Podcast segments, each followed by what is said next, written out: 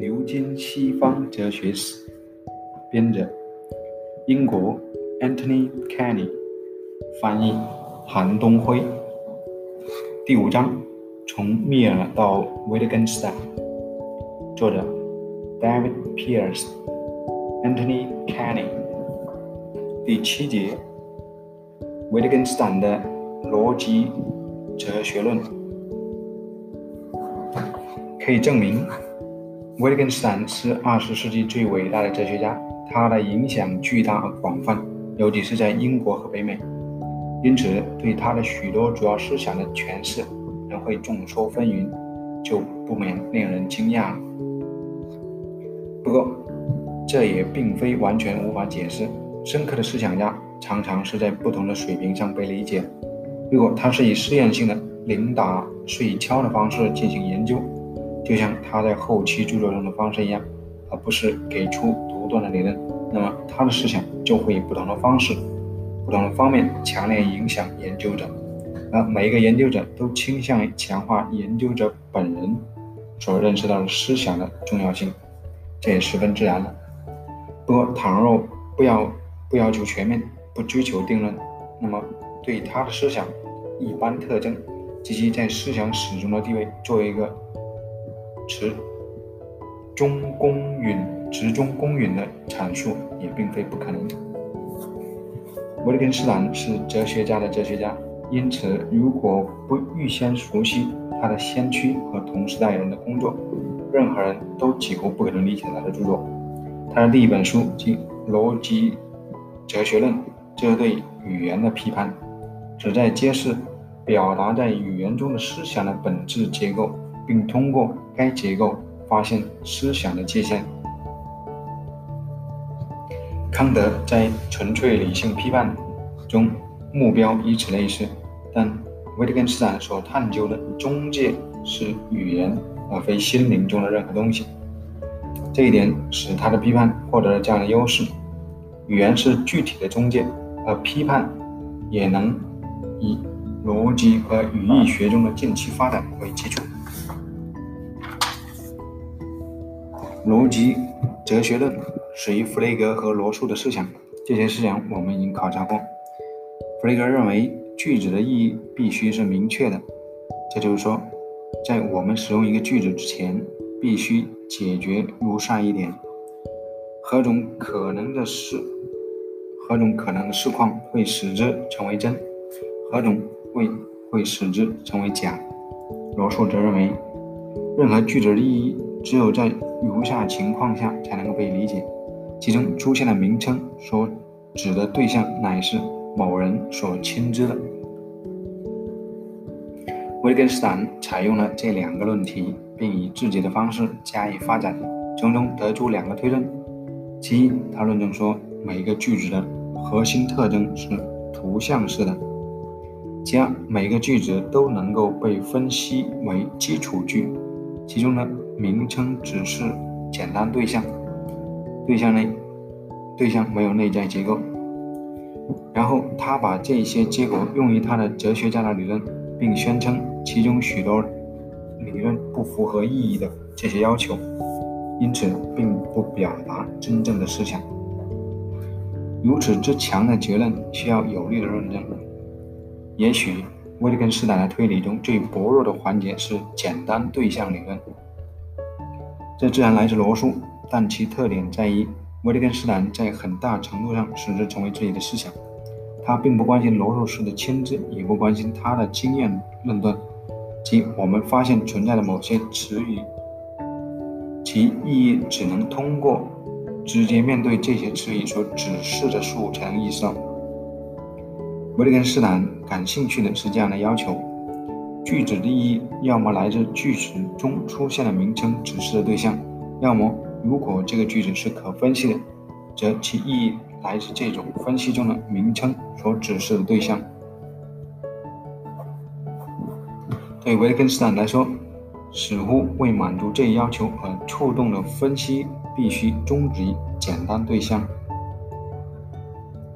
因为如果当此一复杂对象，那么原始句的意义就将依赖这样的事实。这些复杂对象就会具有它们所具有的一切结构。但维特根斯坦假定，有意义的句子是必定要么真，要么假，没有第三个选择。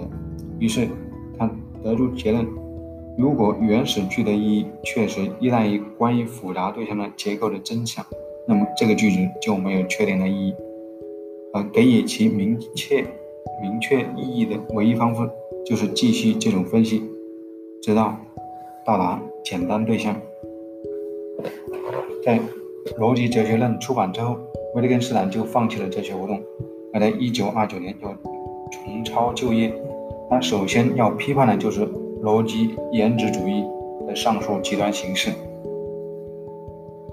在这在他早期体系中具有双重重要性。首先，其假定的不可避免的结论是，任何句子要么是真，要么是假。换言之，对句子之真的任何要求，都必须包含在它实际所说的内容当中，而不是作为预设留在背景中。他放弃了这个假定，就。可以自由地把许多东西视为背景的各个部分，而句子正是依靠这些背景才拥有意义。这也是他后期整体整体论思想的来源。这种思想认为，句子只有在可玩的语言游戏之内、特定条件和生活形式之下才有意义。维特根斯一九二九年抛弃的逻辑原子主义，还有第二个重要特征。根据逻辑哲学论的标准，句子是基本的、单节简单，它在逻辑上独立于其他任何属于相同分析水平的句子。由此得出，把颜色归于对象的句子不是基本句。两个此类句子之间的不相容性要归咎于颜色的内在结构。接下来这一结构是非分析不可的。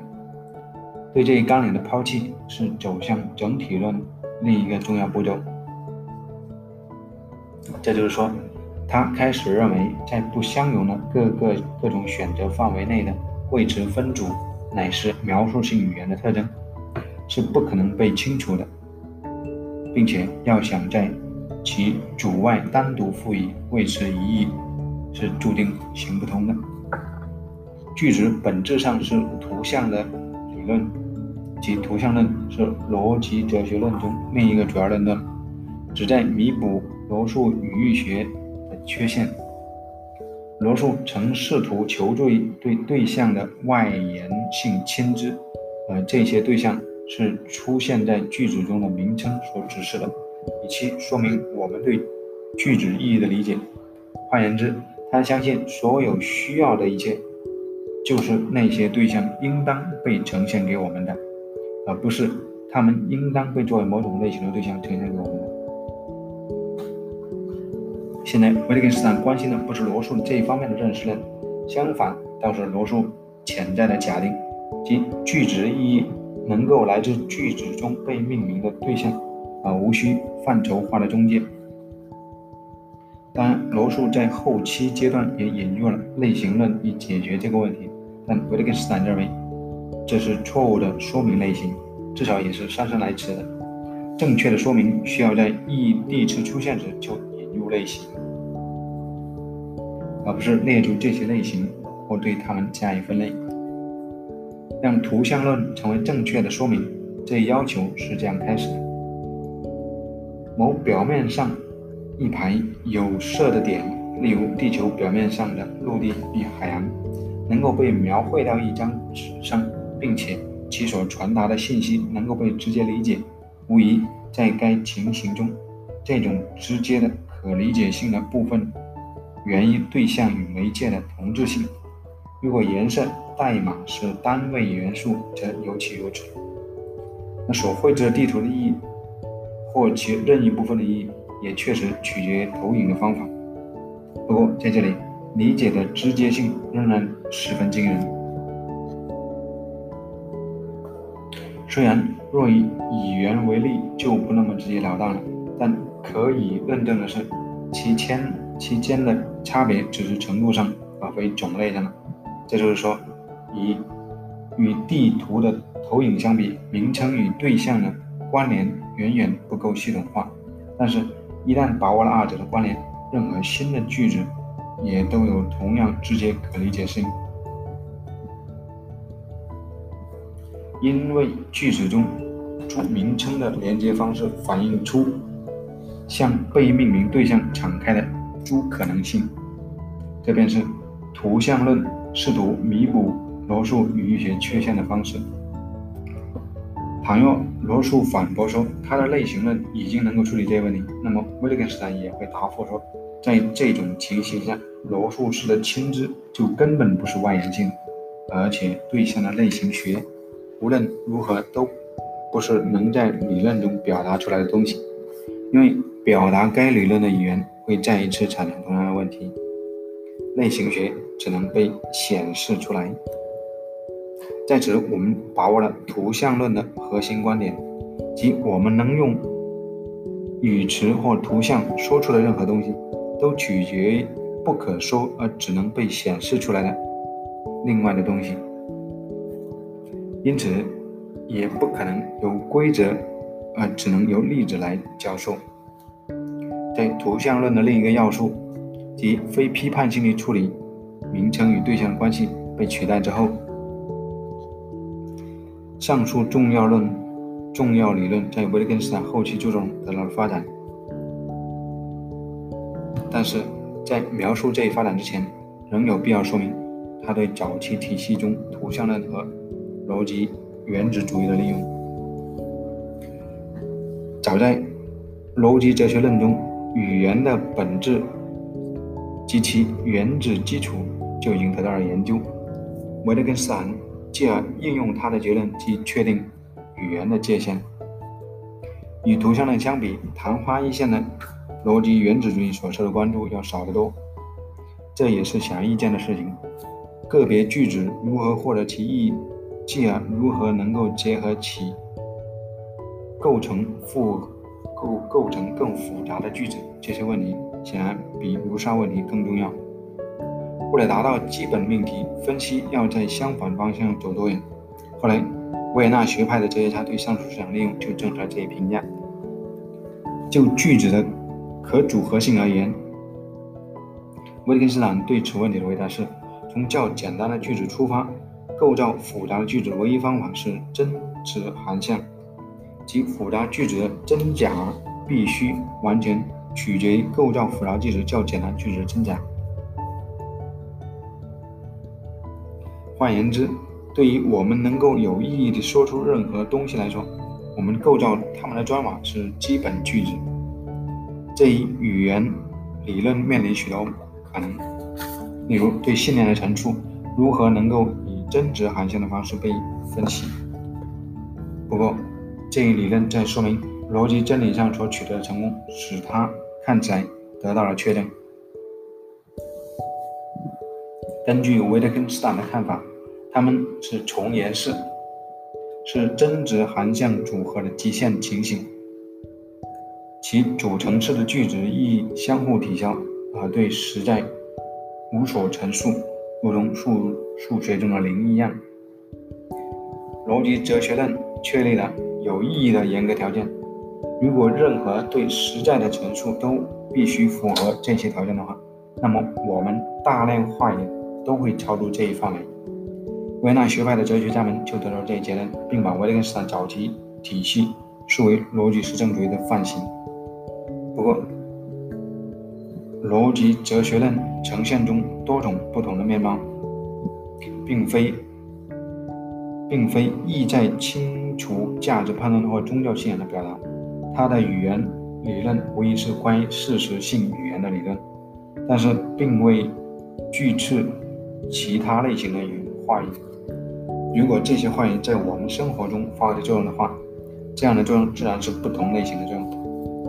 因此，它虽然赋予事实性或科学式的语言以核心地位，但并未接受科学主义。它所拒斥的是把较温和的边缘地带同化为坚硬的内坚硬的核心，特别是装扮那种超科学的形而上学。